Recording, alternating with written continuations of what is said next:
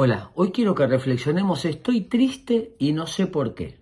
La tristeza es una emoción normal, es una voz que nos está indicando algo. El miedo es una voz que nos dice que hay un peligro, la bronca es una voz que nos dice que hay una piedra en el camino, una frustración, y la tristeza nos dice que hay una pérdida que todavía no hemos elaborado, que todavía no hemos soltado.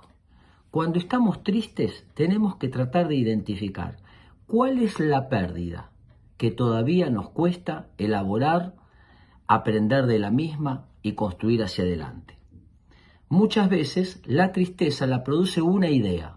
También tenemos que identificar qué idea me está provocando esta tristeza y cuestionar esa creencia. ¿Para qué? Para cambiarla por otra más útil. Estar triste es normal. Vivir triste indica o que hay una creencia o una pérdida que tenemos que soltar elaborar y seguir adelante. Espero que les sirva.